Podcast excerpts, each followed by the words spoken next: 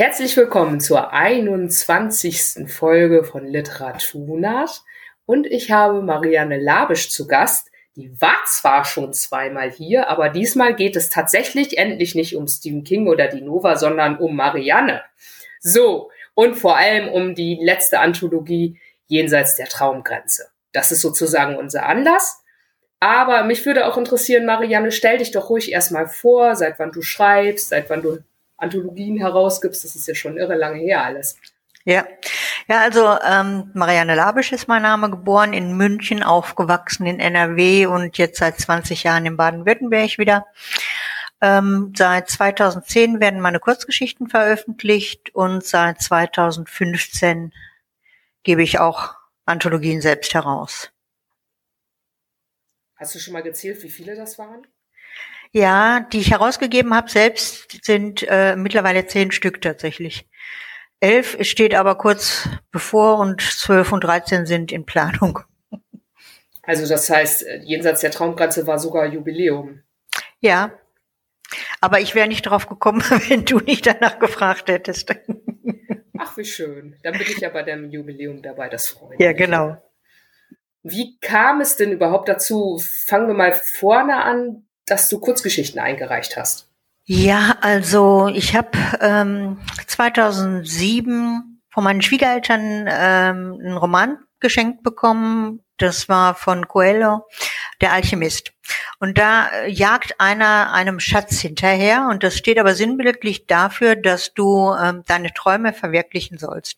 Ne? Dass du nicht einfach nur träumen, träumen, träumen sollst, sondern du sollst drangehen und versuchen, sie zu realisieren. Und das hat bei mir irgendwie so Klick gemacht und ich habe gedacht, Mensch, und irgendwann sitzt du da mit 80 und denkst, naja, vielleicht hätte ich schreiben können, vielleicht wären meine Bilder angekommen, und dann weißt du es eben nicht, ne? Dann, dann, dann ist das so eine Sache, dann kannst du denken, ja, hätte vielleicht geklappt, aber man weiß es nicht und vielleicht auch nicht.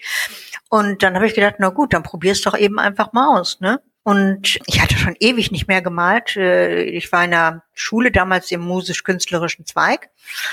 Und da hat mir das auch alles Spaß gemacht. Und habe mir dann eben wieder ein paar Farben gekauft, so ganz billige Wasserfarben und einen Malblock und habe losgelegt und es fiel mir eigentlich ganz gut. Und da bin ich dann dabei geblieben und ähm, wo das nur geklappt hat, habe ich gedacht, na versuch's es mal mit dem Schreiben auch. Und damals gab es so ein Projekt, Autorenhausverlag, ein Roman in einem Jahr, wo lauter Anfänger eben sich Schreibaufgaben, äh, also von, von der betreuenden Autorin Schreibaufgaben bekommen haben und die dann eben eingestellt haben in so einem Forum und dann wurde das diskutiert. Und da war eben die Resonanz auf meine Texte so, dass ich dachte, naja, es ist also nicht so, dass alle sagen, such dir lieber, sammle lieber Briefmarken oder sonst was. Ne? Dann ähm, habe ich mir so ein Forum gesucht, ein Schreibforum, und das war damals das Anthologieforum.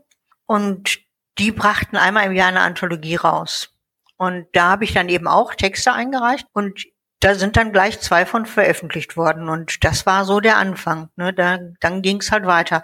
Wenn du da einmal Blut geleckt hast, dann gehst du nicht wieder weg davon. Ne? Das ist meistens so. So wer da angefixt ist, bleibt dabei. Ja, und du hast ja dann auch gleich noch einen draufgesetzt und angefangen, als Herausgeberin tätig zu werden. Ja. Nur wenig später. Wie kam es ja. denn dazu? Ja, das hört sich jetzt ein bisschen blöd an, aber es war tatsächlich so und ich bin da ja auch ehrlich.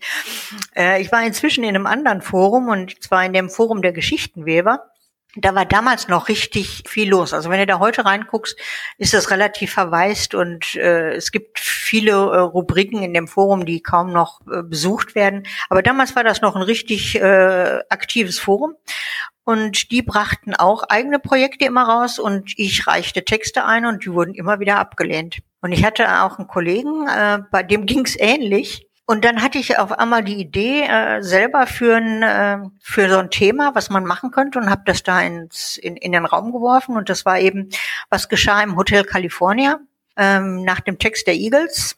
Und das fand sofort Resonanz unter den Autoren. Und dann haben wir das in Angriff genommen und ich war eigentlich damals gar nicht drauf erpicht, da die Herausgabe zu machen, ne, weil ich äh, irgendwie Angst hatte, das war mir alles zu groß, ich hatte das noch nie gemacht und dachte, dass du da auch eine wahnsinnige Verantwortung hast und haftbar gemacht werden kannst und was weiß ich nicht alles. Und, und wenn ich mir das so, so vorstellte, dass irgendwie äh, durch irgendeinen Fehler von mir so eine ganze äh, Drucksache wieder zurückgenommen wird und eingestellt, das, da sah ich also irgendwie total rot und habe mir deshalb erstmal den, den Gerd Scherm als äh, Co-Herausgeber gesucht und der Michael Heitel, der hat aber so drauf beharrt, dass ich das mache, weil ich die Idee hatte und weil ich das auch betreut habe, äh, dass ich das dann tatsächlich ausprobiert habe. Da ist mir nicht, nichts Schlimmes passiert und dann äh, habe ich das eben weiter so gemacht. Du hast halt dann äh, die, du, du kannst das auch selbst auswählen, wen du reinnimmst. Ja, also du hast entweder bei den Einladungen suchst du ja sowieso im Vorfeld, Vorfeld schon Autoren aus, wo du denkst, dass die Texte passen könnten oder auch bei den ähm, Ausschreibungen ist es halt dann so, du kriegst diese ganzen Texte, liest die und du bist derjenige, der entscheidet, wer was reinkommt. Das ist eine schöne Sache. Dann hast du selbst, also mache ich selbst das Lektorat, was ich auch gut finde, weil das eben auch in meinen Augen mit ein Qualitätsmerkmal ist, dass äh, eben gut lektorierte Texte ins Buch kommen. Und du hast halt auch ein bisschen Einfluss auf die Gestaltung, ob du nun Illustrationen drin haben willst, dann kümmerst du dich um die, um die Grafiker, um die Künstler. Und das ist dann eben dein Kind, dein, dein Baby, weißt du? Und das, das macht mir halt schon Spaß. Und wenn dann die Resonanz noch gut ist, wenn es gut besprochen wird, dann ist es eben noch mal schöner. Ja, das stimmt. Und man weiß ja auch, beziehungsweise ich weiß es, dass du meistens eher Einladungsanthologien machst. Das Bei stimmt. der Traumpflanze ja. hingegen hast du eine Ausschreibung gemacht. Absolut richtig. Das ist immer so eine Sache. Hm, ich habe jetzt, nachdem du gefragt hattest, nochmal nachgeguckt. Also es ist eigentlich tatsächlich 50-50. Wobei bei den ähm, äh, Ausschreibungen das eben auch teilweise interne Ausschreibungen waren in einem Forum. Ne?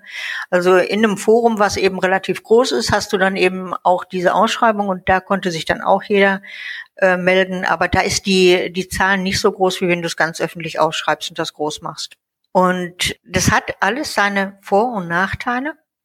Bei den Einladungen läufst du halt Gefahr, immer wieder die gleichen anzufragen, weil du eben weißt, dass die gute Texte liefern. Und bei den Ausschreibungen ist es halt so, du kriegst unheimlich viel Texte, wo man sich so als Laie keine Vorstellung von macht. Ich habe Texte bekommen, da standen äh, Kommentare von Testlesern mit dran noch.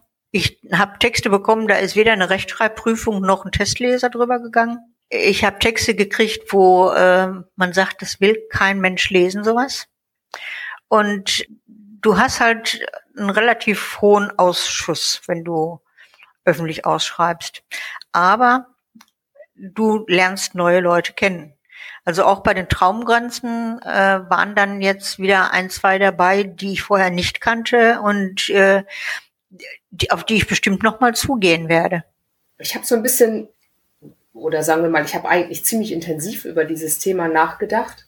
Und eigentlich möchte man ja tatsächlich neue Gesichter, neue Texte finden, die richtig gut sind und nicht immer dieselben Leute nachher auf den Nominierungslisten haben. Sondern, also so richtig stolz wäre ich als Herausgeberin jetzt, wenn ich eine völlig neue Person finden würde, die noch niemand kannte und die dann irgendwie den Mördertext abliefert. Hm. Wenn man irgendwie dann jemanden einlädt, von dem man weiß, dass er gut ist und so, ne? Ja. Also das ist mir tatsächlich einmal gelungen, muss ich ganz ehrlich sagen, und da war ich auch mega stolz. Das war eine Kollegin aus dem äh, Deutschen Schriftstellerforum die ich mehr oder weniger von Anfang an begleitet habe, wo ich im Anfang dachte, die, die äh, macht immer die gleichen Fehler, die lernt's nicht und wo ich dann äh, diese Meinung total revidieren musste. Die ist so extrem in sich gegangen, hat so an sich gearbeitet. Ich denke, das ist ähnlich wie Aiki, wenn nicht sogar noch besessener. Tetjana Trofuscha ist das. Dass die ihre Texte so überarbeitet und nie zufrieden ist, dass ich schon äh, manchmal gesagt habe, also Tatjana, irgendwann musst du sie loslassen, die Texte, dann, dann sonst, sonst wären die nie fertig. Die hat in äh, Inspiration ihren aller Text, allerersten Text veröffentlicht und der ist direkt als äh, dritter Platz beim Deutschen Science Fiction Preis dann rausgegangen. Ja, der später auch als Novelle kam. Ja, genau. Ja, den habe ich gelesen. Aber die haben wir verloren, ne? Die macht jetzt Drehbücher oder sowas? Die macht Drehbücher und die stammt aus der Ukraine und die kümmert sich da jetzt auch um äh, Hilfslieferungen und was weiß ich nicht alles. Also die hat Drehbuch studiert und die macht Drehbücher und hat da auch zig Projekte am Laufen. Das ist wohl auch nicht so einfach, wie man sich das vorstellt, weil du eben auch erst jemanden begeistern musst, einen Produzenten begeistern musst, du musst gucken, dass du Geldgeber findest. Wenn du heute, egal welchen äh, Film, ob das ein Fernsehfilm ist oder ob das ein großer Kinofilm ist, du hast ja nicht mehr so wie, wie früher, dass da der große Metro Goldwyn Mayer Löwe brüllte und dann war's das, sondern du hast da ja ein Konglomerat von, was weiß ich, 10, 12, 20 Zusammenschlüssen, die das Ding realisieren. Ne? Und das ist eben teilweise nicht so einfach. Aber die möchte schon auch noch veröffentlichen. Die hat Romane in Arbeit und hat wohl auch schon eine Agentur. Und ich denke mal, von der werden wir schon noch hören. Ja, interessant. Cool. Und wenn wir jetzt noch mal über die, die, die Traumgrenzen sprechen, ich erinnere mich, dass du die Ausschreibung veröffentlicht hast und kurze Zeit später schon einen leicht genervt klingenden äh, Zusatz verfasst hast. Das ja gefälligst Geschichten willst und nicht ja. irgendwie schlecht erzählte Albträume. Das klang so, als ob die ersten Einsendungen jetzt irgendwie so ein bisschen Haarsträumen gewesen wären. Ja, irgendwie, äh, es gibt halt auch Albträume. Das, das äh, ist unbestritten. Und wenn, wenn auch der eine oder an die eine oder andere Story ein Albtraum, albtraumhaft ist, hätten wir auch nichts dagegen gehabt. Aber die ersten Einreichungen waren tatsächlich äh, so, dass die Leute eben ihre schlimmsten Albträume geschildert haben, also einfach nacherzählt haben und dann, ach, und dann wachte ich schweißgebadet auf und Gott sei Dank war alles nur ein Traum. Ja, und das hintereinander weg kann man sich auch vorstellen, macht keine Anthologie, keine abwechslungsreiche Anthologie aus, ne? Und dann habe ich gedacht, naja, vielleicht habe ich den, den Text irgendwie missverständlich formuliert und deshalb schiebe ich noch mal eine Ergänzung nach. Und das habe ich dann gemacht. Weil der Gerd war schon äh, drauf und dran auszusteigen. Der hat gesagt, träumen die Leute denn gar nichts Nettes mehr? Und, und dann habe ich gesagt, komm Gerd, ähm, ich sortiere mal vor und dann äh, gucken wir nochmal gemeinsam drüber. Also er hat sich dann aus der Sichtungsarbeit so ein bisschen zurückgezogen und ich habe dann schon mal vorsortiert. Es ist auch ein mutiges Thema gewesen weil, naja, es, man kann ja fast jeden Text aus der Schublade ziehen und ihn irgendwie so in Richtung Träume ja. biegen, damit er einigermaßen ja. passt. Also ich hatte ja. mir schon gedacht, dass das haarig werden könnte. Ja, aber es war einfach so ein Thema, was, äh, wo ich gedacht habe, dass das eben, äh, also bei mir ist es tatsächlich so, ich habe solche äh, Orte, äh, an die ich immer wiederkehre im Traum. Und da habe ich einfach gedacht, dass andere Leute das auch haben. Und ich bin davon auch nach wie vor überzeugt. Das war schon eine schwierige Aufgabe, weil man sollte ja diese Traumorte beschreiben, aber man ja. sollte ja auch eine Geschichte haben mit Anfang, ja. Mitte, Ende. Richtig. Und mit allem, was eine Geschichte so braucht, meiner Meinung ja. nach zumindest. Und das ist nicht so naheliegend. Also es ist schon relativ eng, wenn man so ein bisschen drüber nachdenkt. Ja, absolut, absolut. Plus Gebe ich zu. fantastisch sein, ne? Ja. Also ich gebe es zu. Ich habe ich hab mich auch, äh, wenn ich ganz ehrlich bin, äh, selbst nicht dran gehalten, weil meins ist eigentlich keine Story. Aber ich fand es trotzdem gut und ich war die Herausgeberin, dann habe ich mir das mal einmal rausgenommen. Ja, man, man sagt, man sagt das ja auch, dass man, wenn man sich die Arbeit des Herausgebens macht, dass man sich solche Dinge erlauben kann. Ja, ja, und ich muss sagen, ich habe ja die Story auch äh, gelesen auf der Lesung, die ich da hatte letzte äh, ähm, Faschingsfreitag da und äh, erstaunlicherweise ist sie mit am besten angekommen. Ja, beim Lesen kann man auch noch mal einiges rausholen, ne? Selbst ja. wenn die Story jetzt nicht wenn die Story jetzt nicht irgendwie die, die Hammerpointe hat oder so. Ja. Ne, da, da lebt, glaube ich, auch viel von der Atmosphäre. Ja, ich denke auch, du kannst die Leute dann auch ein bisschen mitnehmen und ähm, die merken dann auch, dass das eben, das steht nicht nur irgendwo so äh, schwarz auf weiß, sondern da ist dann mehr Gefühl auch mit drin. Ne? Das kannst du ja beim Lesen äh, nur bedingt vermitteln und beim Sprechen geht das eben besser. Ja, das stimmt. Man hat dann auch noch die Interpretation der Autorin mit dabei und mhm. oft hilft das auch. Kommt halt drauf an, wie, wie die Person liest, liest, natürlich. Manchmal ist es auch besser, man liest es selbst. Kommt da drauf an, ja. Ja, das stimmt, ja. Ich hatte mich in der letzten Zeit unterhalten über Anthologien und Magazinausgaben und äh, auch mit unserem geschätzten Kollegen äh, Michael K. Ivoleit. Und der meinte so, okay, man kann einiges machen. Hauptsache, du hast ein bis zwei richtig gute Stories dabei. Mhm. Dann kann man sich auch einige erlauben, die polarisierend sind oder unter Umständen halt eben nicht jeden Geschmack treffen. Denn mhm. man hat ja eben das Problem, du willst nicht immer nur die gleichen Leute drucken. Das ist ja auch blöd. Dann äh, sitzen wir total in unserem eigenen Saft in unserer Szene. Manchmal hat man eben Leute, die gerade erst anfangen und dann sind die Stories eben vielleicht noch nicht der Oberburner. Aber mhm. trotzdem möchte man sich eben Autoren aufbauen. Ja. Wie, wie hast du das gehandhabt bei deinen Anthologien? Also ich habe ja das Glück, dass ich für Zwielicht auch lektoriere und da habe ich ja keine keine Auswahl.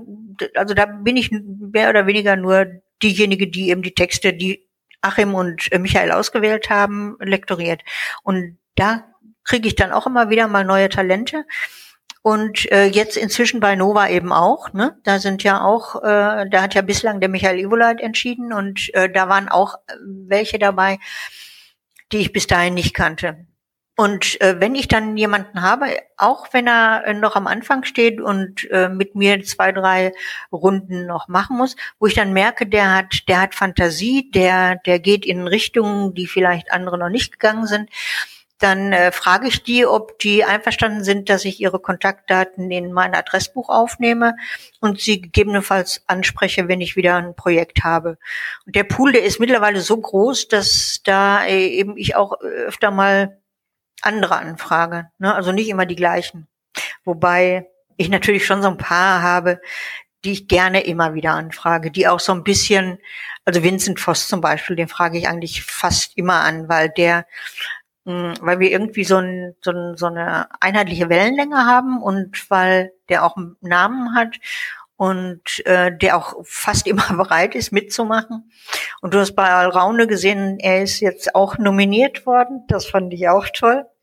Besonders weil die äh, Entstehung dieser Geschichte ja äh, nochmal besonders war das ist halt so, so ein Mischmasch, ne? So einige, die mehr oder weniger schon fast gesetzt sind und andere, die ich dann eben, die mir positiv aufgefallen sind. Und bei den Ausschreibungen, wie gesagt, da kommt dann auch nochmal der ein oder andere. Ja, das stimmt. Ich habe auch manchmal den Eindruck, wenn man jetzt eine äh, Anthologie hat, bei der alle Geschichten ungefähr ähnlich gut sind. Ich hatte so ein bisschen den Eindruck, zum Beispiel, du hattest die Anthologie, die Fahrt der Steampunk Queen. Mhm. Da waren alle Geschichten gut. Absolut, fand ich auch. Alle, aber alle auf einem Niveau. Also es war ja. Äh, jetzt keine, die herausragend war. Ich hatte mhm. dann auch äh, keine nominiert, wenn ich das mal so mhm. offen sagen darf. Aber die waren halt alle gut. Die konnte ich halt alle ja. mit gutem Gewissen gut rezensieren. Ja. Das, das hat auch was. Und ja. das schafft man doch eigentlich. Ich habe keine Ahnung, wie du das geschafft hast. Und nee, das schaffst du nicht immer. Also äh, das, das war aber auch, wie soll ich sagen, das ist ja keine herkömmliche Anthologie gewesen, sondern das war mehr oder weniger so ein, so ein Fortsetzungsroman oder nicht Fortsetzungsroman in Episoden. Also jeder hat eine Episode zu diesem Roman beigetragen und das war eigentlich ähm, das Ergebnis einer sehr guten, intensiven Zusammenarbeit. Ja, das, das geht nicht so, wie du eine herkömmliche Anthologie machst. Und da muss dann eben auch untereinander muss man sich absprechen. Und das, was hier vorkommt, muss auch da vorkommen. Und also das war noch mal intensiver als eine normale Anthologie. Normalerweise hast du eben, wie, wie der Michael Ivoleit das auch schon auch gesagt hat, das ist durchmischt, dass du eben sagst, das sind eben zwei, drei sehr gute Geschichten dazu. Oder äh, ich versuche immer, dass es immer so 50-50 ist. Ne? Also das, das äh, gelingt mir meistens bei der Auswahl und äh, bei dem, ja, doch, das passt, das passt meistens. Dass man sagt, so die, die 50 Prozent gefallen mir, mir persönlich rein subjektiv gesehen, richtig gut. Und 50 Prozent gefallen mir auch, aber nicht so gut wie die anderen. Ne? Und dann versuche ich die auch so ein bisschen abzuwechseln, die stärkeren und die etwas schwächeren, immer so ein bisschen im Wechsel, dass da auch keine Langeweile aufkommt und dass das gut durchmischt ist. Und jetzt bei den Flüchtlingen, bei der nächsten Anthologie, die ich hm, jetzt gerade in Arbeit habe, da ist es jetzt wieder so, dass außerordentlich viel gute Texte gekommen sind. Und das ist zwar erfreulich auf der einen Seite, aber es hat mir bei der Festlegung der Reihenfolge dann auch wieder ein bisschen Probleme gemacht. Wen nehmen Sie jetzt nach vorne und wann kommt welcher? Und also das war, fand ich jetzt schwieriger als sonst. Ja, Reihenfolge festlegen ist nochmal, ja, man sagt ja immer, eine richtig gute Geschichte am Anfang und eine richtig gute Geschichte am Ende, ne? Ja. Ja. Und ja. dann denken die das aber auch, dass man auf jeden Fall die beste Geschichte an den Anfang stellt. Aber man kann ja auch andere Gründe haben, eine Geschichte an den Anfang zu stellen. Ja, und es ist auch Geschmackssache. Ne? Das, was ich jetzt als die beste Geschichte ansehe, äh, ist nicht unbedingt das, das was, äh, was die Leser hinterher als, als beste Geschichte ansehen. Ne? Also das ist ja ein rein subjektiver Eindruck. Der kann ja durchaus bei anderen anders sein. Also, aber da äh, gehe ich eben tatsächlich, du kannst ja auch nicht objektiv urteilen. Da, da müsstest du wieder irgendwie alle befragen und jeder stimmt für sich und nee. Also das ist immer eine subjektive Sache und das ist auch okay so, finde ich. Ja. Und wie gesagt, ich erwarte ja nicht, dass das von allen hinterher geteilt wird. Nee, das stimmt. Ich habe nur den Eindruck, dass die erste Geschichte dann immer am, am heftigsten kritisiert wird, weil man hohe Erwartungen hat. Ja, aber dann, wenn das eine gute Geschichte ist, kann sie das ab. Wie läuft das überhaupt im Nachgang? Wenn eine Anthologie erschienen ist, was Rezensionen betrifft oder Lesezirkel oder dass die Beteiligten sich nochmal äußern gegenseitig über die Geschichten der jeweils anderen. Ich habe relativ häufig auch Leserunden gemacht auf Lovely Books, aber auf die Verkaufszahlen wirkt sich das 0,0 aus. Ne? Manchmal mache ich es dann, damit das Buch nicht so ganz ohne äh, Kritik irgendwie dasteht und man so den Eindruck hat, es wird völlig äh, übersehen. Aber auf die Verkaufszahl wirkt sich das tatsächlich überhaupt nicht aus. Aber ich finde es trotzdem manchmal gut, weil du dann eben die Leserresonanz hast und du kannst dich mit dem Leser auch austauschen und du du merkst auch teilweise, wo vielleicht Schwachstellen sind. Ne? Was was wenn wenn wenn was weiß ich 10, 15 Leute mitmachen und 10, 15 Leute verstehen irgendeine Stelle nicht, dann hast du irgendwo Mist gebaut. Ne? Und da kommst du eben nicht drauf, wenn du diese Resonanz gar nicht hast. Und ansonsten äh, werden natürlich vom Verlag immer Rezensionsexemplare verschickt. Und in der Regel werden die dann eben auch besprochen. Dann gibt's ja einige, unter anderem du, die dann eben viele Sachen lesen und auch besprechen. Und das, was relativ wenig stattfindet, was ich aber eigentlich auch gut fände, äh, wenn die Autoren untereinander sich mehr aus, darüber austauschen würden. Also wenn äh, wir machen das ja teilweise im SF-Netzwerk, dass wir da, wenn ähm, Anthologien rausgekommen sind, nochmal so drüber sprechen und da darf dann auch der eine Autor über den anderen Autor gerne was sagen. Also ich finde das nicht ehrenrührig oder sonst was. Also ich finde das eigentlich sogar ganz gut. Bei Zwielicht passiert es teilweise auch. Ne? Also das dürfte meiner Meinung nach ruhig äh, noch öfter passieren ja, wir haben das ja jetzt in einem ganz kleinen Kreis gemacht, eher nur wir beide mit Michael und Achim. Und mehr ist ja noch nicht da passiert. Und bei Facebook hatten sich, hatte sich aber auch mal jemand geäußert. Das hatte ich dir ja geschickt, weil du nicht bei Facebook bist. Also ein bisschen ist es passiert, aber halt noch nicht. Ja. Nee, also ich hatte den Eindruck, dass da gar nichts passiert und ich hatte deshalb auch noch mal beim äh, Verlag nachgefragt, überhaupt, ob überhaupt Rezensionsexemplare verschickt worden sind sind sie wohl. Und dann hatte ich auch den äh, Verdacht geäußert, dass die ähm, Anthologie eben tatsächlich vielleicht gar nicht äh, ange also nicht gut ankommt, dass man dann äh, lieber schweigt, als jetzt zu verreißen.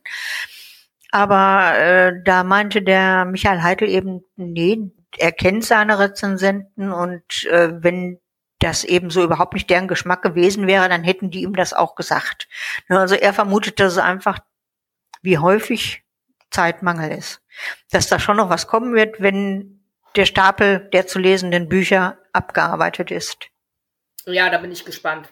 Ich auch. Ich habe ja selbst auch nur zu, zu meinen Highlights was gesagt mhm. und auch nichts rezensiert. Das ist auch immer so eine Sache, wenn man selbst beteiligt ist, zu rezensieren. Ah, ja, ja. Also ich, äh, ich bin auch schon als, als Lektorin immer am überlegen, ob ich überhaupt was dazu sagen soll, weil ich bin natürlich dann auch, ich kenne die Texte und ich bin dann auch ein bisschen voreingenommen. Wenn du da mit einem Autor an so einem Text gearbeitet hast, dann stehst du dann natürlich schon auch irgendwie hinter, ne? ich sag dann äh, bei, zum Beispiel bei der Nova bei der Nova Ausgabe, da habe ich dann ja auch ein paar Sachen dazu gesagt, wenn ich denke, dass irgendwo was von dem Autor anders gemeint sein könnte, als es äh, bei den Lesern ankommt, dann versuche ich schon da irgendwelche Missverständnisse auszuräumen, aber ich bin da jetzt nicht diejenige, die das treibt, ne, die sagt jetzt Leute hier, lasst uns mal über das Buch sprechen, weil das, äh, ich bin halt auch nicht so, ich nominiere mich auch nirgendwo oder ich mache auch keine Rundmails, äh, wo ich sage, ich bin nominiert und jetzt stimmt bitte alle ab für mich und das, das, das, ist, das ist nicht so mein Stil da. Also entweder es ist so gut, dass es alleine überzeugt oder es ist eben nicht so gut fertig. Also so sehe ich das, aber der Michael Schmidt meint, das wäre falsche Bescheidenheit und man klappern gehörte schon mit zum Handwerk, aber ich sehe das halt ein bisschen äh, differenzierter. Ich finde, es ist ein Unterschied, ob man jetzt so im Plauderton in einem Science-Fiction-Forum-Thread sich dazu äußert, ja. dass ja alles ein bisschen inoffiziell läuft, oder ob man jetzt wirklich eine Rezension schreibt. Mhm. Das würde ich jetzt auch seltsam finden, wenn ich irgendwas herausgebe. Ich habe auch keine Rezension von Der Tod kommt auf Zahnrädern gemacht. Im hm. Lesezirkel habe ich mich aber auch nicht geäußert. Was ich aber gemacht habe, da einige der Geschichten zu meinen Highlights gehörten, die habe ich dann im Jahresrückblick erwähnt. Mhm. Und äh, die habe ich auch nominiert beim Kurt Laswitz Preis, weil wenn Geschichten aus einer Anthologie, die ich zufällig selbst herausgegeben habe, nun mal zu den Top Ten gehören, dann gehören sie zu den Top Ten. Ja, nee, absolut, absolut. Das, das sehe ich auch so. Also da, da hätte ich auch keine Bedenken. Nein, ich meine jetzt, äh, was weiß ich, mich selbst dann zu nominieren, äh, beim, was weiß ich, das müssen dann schon andere machen. Also. Ja, das sehe ich auch so. Das würde ich auch nicht machen. Das darf man ja beim Kurt Preis tun, aber ich tue es nicht. Beim Vincent-Preis darfst du es auch. Also da wird ja erstmal nur gesammelt. Äh, wird ja alles gesammelt, was, was in dem Jahr irgendjemandem aufgefallen ist, also einfach was erschienen ist. Nicht, nicht, was man sagt, das ist nominierungswert, sondern es wird einfach versucht, eine möglichst komplette Liste aufzustellen. Und da darf man äh, eben auch sich selbst äh, seine seine Werke äh, reinstellen, aber ja, selbst das, das mache ich nicht. Anderes, wenn man so sagt, hier, guck mal, habt ihr vielleicht nicht gesehen. Das würde ich möglicherweise tun, hm. aber ich würde mich halt nicht selbst nominieren. Wenn es gut hm. ist, dann wird das schon irgendjemand gemerkt haben. Genau, genau, ja, genau. Das, das ist meine Meinung auch. Hoffen. Ja. Und ansonsten wäre es mir auch dann peinlich, sonst ganz unten zu landen. Nee, also ich muss sagen, ich bin ja, ich bin ja äh, erst einmal äh, nominiert gewesen äh, beim Deutschen Science Fiction Preis und das hat mir überhaupt nichts ausgemacht, dass ich von sechsten die sechste geworden bin. Ich fand es irre, dass ich da überhaupt auf die Liste gekommen bin. Ist vielleicht aber auch ein bisschen anders beim Deutschen Science Fiction Preis. Es ist ja eh eine Jury, von der man eigentlich davon ausgehen kann, dass sie sowieso im Mittel mehr Kurzgeschichten gelesen haben als die durchschnittliche Person, die beim KLP abstimmt. Absolut. Wenn man da auf der Liste landet, denke ich mal, kann man, kann man schon mal einen dicken Sack zumachen. So beim Kurt Laswitz-Preis ist es ja manchmal auch einfach die Verbreitung. Mhm. Wenn, wenn es viel gelesen wurde, besteht natürlich eine höhere Chance, dass es auch nominiert ja. wird. Wenn ich also in der Nova Exodus oder in einer vielgelesenen Anthologie publiziert habe, habe ich da einfach höhere Chancen. Das ist halt einfach so. Und beim Deutschen Science-Fiction-Preis ist das aber unter Umständen völlig wurscht, weil äh, die, wir versuchen eh alles zu lesen. Mhm. Also ja. Hauptsache es ist gut. Ja. Egal ja. wo es ja. war. Ja. ja, absolut. Sehe ich auch so. Also das, äh, ich war ja auch mal im Komitee und das war eben auch eine Herausforderung für mich immer, so viel lesen zu müssen und äh, eben auch viel dabei zu haben, was, es, was ich nicht gerne gelesen habe. Ja, das ist natürlich ein bisschen das Problem, das stimmt. Und damals habe ich eben noch den Anspruch gehabt, dass ich eine Geschichte erst beurteilen kann, wenn ich sie zu Ende gelesen habe. Und ich habe mich dann eben oft durch viele Geschichten gequält. Und das hat mir das dann die Komiteearbeit auch irgendwo vermiest, weil ich kriege total schlechte Laune, wenn ich so ein Mist lesen muss. Ich, ich kann es nicht ändern. Ich werde dann echt auch teilweise aggressiv. Also dann bin ich froh, dass ich die nicht lektorieren muss, weil das gäbe Zoff. Ich bin auch äh, tatsächlich dank deiner Erfahrung, die du mir rechtzeitig geschildert hast, sofort davon abgekommen, irgendwas zu Ende zu lesen, ja. vor allem Romane, die ich schlecht finde. Das kann ja jemand anderes tun. Es gibt ja auch andere Personen in der Jury. Ja. Und ich mache das nicht. Also wenn die ersten 20 Seiten mir nicht gefallen, aus welchen Gründen auch immer, dann lege ich den Roman weg. Mhm. Und inzwischen breche ich auch Kurzgeschichten ab. Weil ja. ich werde nicht dieses Jahr nochmal 350 Kurzgeschichten lesen, so wie letztes und vorletztes Jahr. Das tue ich einfach nicht mehr. Dazu sind sie leider in der Masse nicht gut genug. Ja, stimmt. Ja, und wenn man dann sich das herausnimmt und sagt, ich lese es eben einfach gar nicht zu Ende, dann kann ich mir vorstellen, dass das wieder halb so wild ist. Ne? Dann hält man das vielleicht auch mal ein paar Jahre länger durch. Ja, ja, genau. Und das wäre schon wichtig, denke ich. Und dann bin ich zu mir selbst mal ein bisschen netter. ja, genau. Genau. Wenn es nach den 20 Seiten noch richtig gut wird, dann gehe ich, vertraue ich mal darauf, dass jemand mir das sagt. Ja, denke ich auch. Also ihr seid ja mittlerweile auch relativ viele da im Forum, also im, äh, im, im Komitee. Äh, ich glaube, so viel waren es selten, aber und insofern denke ich da schon, dass nichts untergehen würde. Oder dass die Gefahr, dass was untergeht, gering ist. Ich denke auch, die Gefahr ist inzwischen sehr viel geringer als, als vielleicht früher, als es noch ja. Weniger Leute waren. Also wir sind schon ziemlich gut. Aber lass uns ruhig nochmal über, über Lektorate lesen, weil was ja auch witzig ist, ist, dass wir jetzt Kolleginnen sind. Ja. Das heißt, wer bei der Nova landen will, muss jetzt an uns vorbei. Ja, genau. Und äh, das, was aber auch interessant ist, ist, wir müssen uns lektoratsmäßig einig werden. Ja. Und wir, wir sind ja jetzt unterschiedliche Menschen und ja. haben unterschiedliche Prioritäten und kennen uns jetzt, beschnuppern uns quasi gerade so ein bisschen. Ja. Und einige, einige Lektoratsmacken, die ich habe, hast du nicht und umgekehrt. Das wird wahrscheinlich noch witzig. Äh. Ja, ja, äh, wir haben ja jetzt, ich habe ja schon ein paar jetzt auch äh, dann auch äh, gelesen und äh, festgestellt, dass tatsächlich einige Sachen, die du monierst, ich durchgehen lassen würde, ne? Wo, wo ich dann auch gesagt habe, das darf ruhig mal so bleiben. Und du, äh, du bist ja dieser Phrasenhasser. Und, und ich denke manchmal, bevor sich die Leute da irgendwas ähm, aus den Fingern saugen, dann lasse doch die Phrase benutzen. Aber äh, ich denke, wir werden das schon äh, gut hinkriegen. Bin da schon optimistisch. Also einige Sachen habe ich mir jetzt auch von dir abgeschaut. Was mich zum Beispiel voll überzeugt hat, ist dann, dann Aversion gegen Hilfsverben. Ja. Und ich würde das jetzt mal ausweiten auf schwache Verben. Ich habe zum ja. Beispiel in der Geschichte, jetzt woanders, ne, die in einer anderen ja. Anthologie veröffentlicht ja. war, gesagt, die fing irgendwie so an, wir befanden uns auf einem Hügel. Da dachte ich mir so, hm, also befanden uns ist ja so schweinemäßig schwach als Verb. Und wenn es dann auch noch um Personen geht und nicht um Haus oder so, dann würde ich doch sagen, so sitzen, stellen, legen wäre vielleicht dann doch die bessere ja. Wahl. Also, also, ja, aber, aber derjenige hat wahrscheinlich äh, war vermeiden. Wir waren auf einem Hügel vermeiden wollen, ne? Und dann schreibt er halt, wir befanden uns auf einem Hügel. Und das ist eben das, du brauchst ein bisschen Übung dafür. Also dieses wahre, war und hatte, das kommt das ist so schnell da. Und im ersten Durchgang darf das alles stehen, finde ich. Ne? Da, da, da hast du die Idee, da willst du das runterschreiben und da ist das okay. Aber wenn du dann nochmal drüber gehst, dann findest du mit ein bisschen Übung und ein bisschen Anstrengung, findest du fast immer stärkere Verben. Und, und ich bin jetzt gerade, ich muss, ich muss ganz ehrlich sagen, ähm, ich lese gerade den Herrn der Ringe.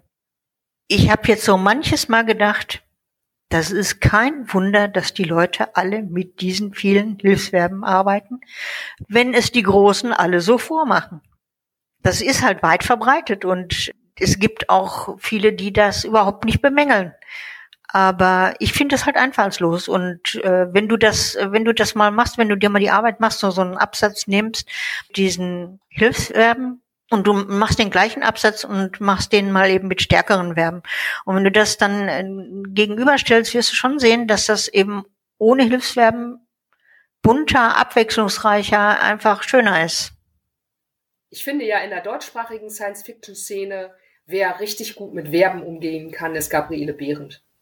Die mhm. traut sich auch mal, das, das so Perso Sträucher zu personifizieren, dann flüstern die oder ich habe es jetzt genau im Detail leider vergessen, aber die wagt auch mal was, bleibt aber innerhalb der grammatikalischen Regeln nicht, dass man irgendwie voll die Krise kriegt oder so. Das mhm. finde ich, finde ich, ist ein geschickter Umgang mit Verben. Ja, absolut. Also die äh, dieses Personalisieren, wie du das eben sagtest, das muss auch gekonnt sein. Also es gibt viele Autoren, die versuchen das und da wirkt es einfach nur seltsam. Also wenn auf einmal alles zu Leben erwacht und der Boden unter deinen Füßen ächzt und was weiß ich nicht alles und das übertrieben wird, dann ist es auch nicht mehr schön. Ich habe eben bei, ich lese Titans Kinder gerade zum zweiten Mal von Eike ja und da gibt's irgendwo einen Blutfleck, dessen rote Fra Farbe ihn anschreit oder sowas. Ja. Das ist natürlich auch gewagt, aber hat mir wirklich gut gefallen.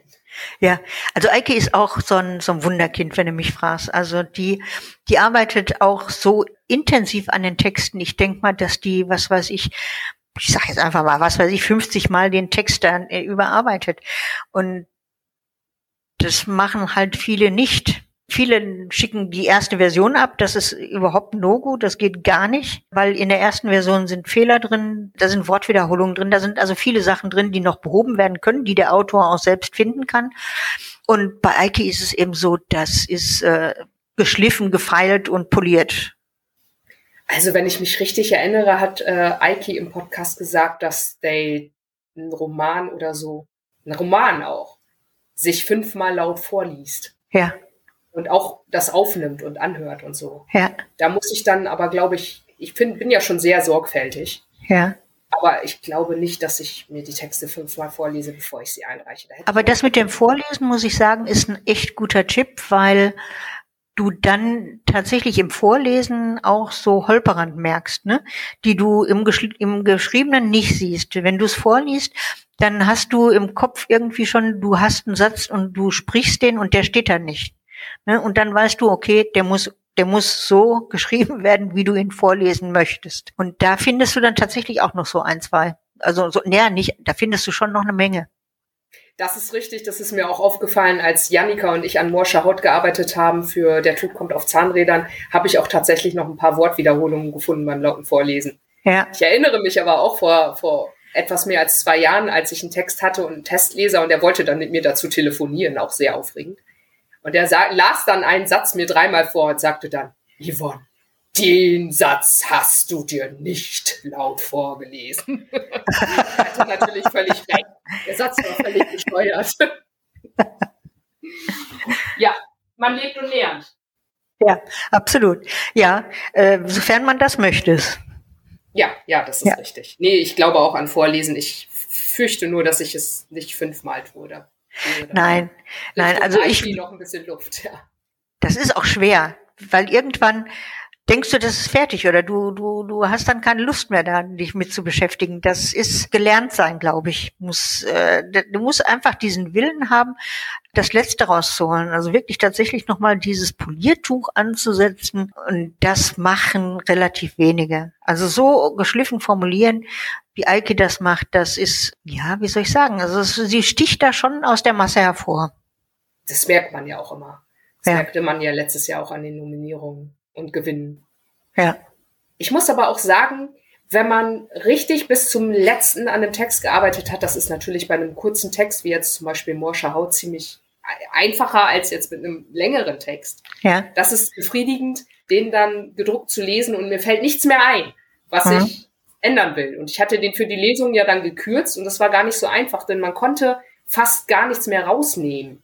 Mhm. Und das ist dann auch ein ganz gutes Zeichen, denn ja, ja, in den meisten anderen Texten finde ich dann im Nachgang doch nochmal, wo ich denke so, ah, jetzt aber doch noch ein, zwei, ja. drei, vier, fünf Sätze raustun können.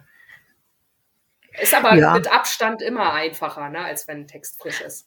Absolut. Also es gibt manche äh, Texte, wo du denkst, was, das ist dir nicht aufgefallen oder wie, den hast du so drucken lassen und also äh, das habe ich auch mal gesehen, dass äh, auch selbst große Autoren, wenn sie dann äh, gebeten werden, erfolgreich veröffentlichte Geschichten oder Romane nochmal neu aufzulegen, vielleicht nochmal mit einem Vorwort zu versehen, dass die versucht sind, äh, das nochmal zu überarbeiten, weil sie sich natürlich weiterentwickelt haben, aber äh, das lassen. Und das auch richtig, das zu lassen, weil wenn so ein, so ein Werk veröffentlicht ist und gut angekommen ist und vielleicht auch äh, zu den Werken gehört, die du eben gelesen haben musst, ist das eben der Stand, der, der, der damals war und der ist gut angekommen und ich finde auch nicht, dass man den dann nochmal ändern sollte. Sonst fängt man auch an, die Sachen zu vermissen. Ja, und es wird dann was anderes, ne, was Neues. Ja, ich glaube, das stimmt. Also, weil, falls man noch echte Fehler findet, ja. ist das was anderes. Ja. Ich denke, sowas wie nachträglich noch Füllworte raustun oder so, das sollte man sich tatsächlich verkneifen. Ja. ja es sei denn, man, man, man, man kann, könnte es ja auch als Neubearbeitung abstempeln. Das würde ja. auch gehen. Ja, da, es gibt's ja häufig bei den Übersetzungen. Dann gibt's noch mal irgendwelche Klassiker, die neu übersetzt werden. Ne?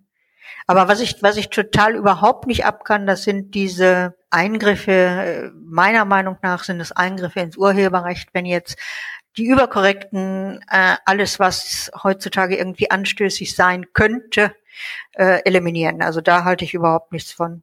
Da war jetzt letztens die Diskussion für, für einen Kinderbuchautor, äh, wo Fett gestrichen werden sollte. Eine Person ist nicht fett. Eine Person ist umfangreich. Da habe ich mir echt einen Kopf gefasst. Da gab es einen verdammt guten Artikel in der vierten Ausgabe von Camp zum Thema Kinderbuch, AutorInnen und alte Werke. Da ging es um Andy Blyton und Ottfried Preußler, sowas wie Die Fünf Freunde und noch frühere Werke von Andy Blyton und auch Räuber Hotzenplotz. Da ist ja bei Andy Blyton auch einiges angepasst worden, diese ganzen Internatsgeschichten. Das war ja so, dass die Lehrerinnen früher die Schülerinnen verhauen haben. Mhm. Und in der Überarbeitung haben sie dann nur noch geschimpft und so. Und mhm. dem Autor dieses Artikels ist es total gut gelungen. Ich kann nachher den, den Link in die Show Notes packen, weil sonst mhm. findet man die Zeitschrift so schlecht. Es ist total gut gelungen, sich mit einer eigenen Meinung ein bisschen zurückzuhalten und uns so die Informationen zu präsentieren, so wie man das lösen könnte, wie man es teilweise gelöst hat. Aber jetzt nicht irgendwie, also es, man wurde, glaube ich, schon so ein bisschen beeinflusst, aber jetzt nicht total. Das war ziemlich gut gemacht so man, ich hatte so ein bisschen beim Lesen den Eindruck, dass er selber es begrüßen würde, wenn man einfach vernünftige Vorworte hat. Mhm. Wenn man jetzt zum Beispiel sagen würde, okay, das würde man heute so nicht mehr schreiben. Mhm. Zum Beispiel Pipi Langstrumpf, das würde man heute anders machen, aber das war nun mal eine andere Zeit. Oder eben bei immer dieser Michel, ja, heute sperrt man keine Kinder mehr in Schuppen ein, aber mhm. damals war das so. Und du kannst immer dieser Michael nicht schreiben, ohne dass der Junge in den Schuppen gesperrt wird. Wie willst du das denn machen? Kannst du das ganze Buch weglassen? Ja. Und das war halt so ein bisschen sein Ansatz, den ich auch ganz gut finde. Ich muss aber sagen, dass wenn Kinder sehr jung sind, also ich rede jetzt wirklich von vier, fünf Jahren, und man da Worte drin hat, ich denke jetzt nicht an Fett, sondern eher sowas wie das N-Wort, dann ist das schwierig, den Kindern das zu erklären, dass das was ist, was sie jetzt nicht mehr sagen sollen. Bei Siebenjährigen mhm. oder so ist es was anderes. Wenn mhm. die jetzt Mark Twain lesen und ein bisschen älter sind, dann sollten die eigentlich damit klarkommen. Hoffe ich zumindest. Mhm. Aber jetzt bei Jim Knopf oder Pipi Langstrumpf, das lesen ja teilweise sehr, sehr junge Kinder, wird das schon echt schwierig, das zu erklären als beim Vorlesen als Eltern. Ja, und bei Erwachsenenliteratur ist es sowieso ganz anders. Ne? Also wir sollten das eigentlich hinkriegen, das in den richtigen Kontext zu setzen. Ja, ja, ja. Also mh, mm, ich denke, dass teilweise einfach ähm, einige übers Ziel hinausschießen. Also es ist gut und schön freundlich darauf hinzuweisen, dass man versuchen soll, auch mit der Sprache sorgfältig umzugehen und versuchen sollte, eben niemanden zu verletzen und zu triggern und dies und das und jenes. Aber man sollte daraus kein Diktat machen, denn das ist eigentlich auch wieder hm, falsch. Ich würde einen großen Unterschied machen zwischen Sachen, die älter sind und Sachen, die jetzt geschrieben werden. Also wenn jetzt heute jemand was schreiben würde, was total dickenfeindlich ist, ein Kinderbuch, dann würde ich auch denken, äh, also das lese ich meinem Kind nicht vor. Nein, äh, nein, äh, Yvonne, es muss ja, es muss ja nicht dickenfeindlich sein, aber es gibt Menschen unterschiedlicher Statur. Äh, Statur. Und das, das darf es auch geben. Und was sollst du dann sagen? Der war, was weiß ich, wenn, wenn er eben dick ist, ist er dick. Ja? Also dick und fett sind auch keine Worte, die die Kinder von heute nicht kennen. Genau. Also und, und, und, und die kennen sie eh, also kannst du sie auch verwenden. Und es das heißt ja, nee, es kommt ja immer darauf an, in welchem Kontext du das machst. Also ich denke zum Beispiel an S von Stephen King. Da war der Hauptakteur, der war dick, ja. Und der hat dann eben auch gesagt, dass er schwere hinterherkam und, und was weiß ich so, Alter. Der war trotzdem sympathisch, ja. Es war, war ja nicht so, dass der dann eben äh, nur weil er dick war, der Unsympath war. Ne? Und dann kommt es eben drauf an, wie du das verwendest. Und deshalb ist ein Wort per se nicht schlecht oder böse. Also ich war auch ein großer Fan von Ben, als ich auch als ich das als Kind das erste Mal gelesen habe. Wobei man bei Stephen King auch einräumen muss, dass das ja eh keine Kinderbücher sind.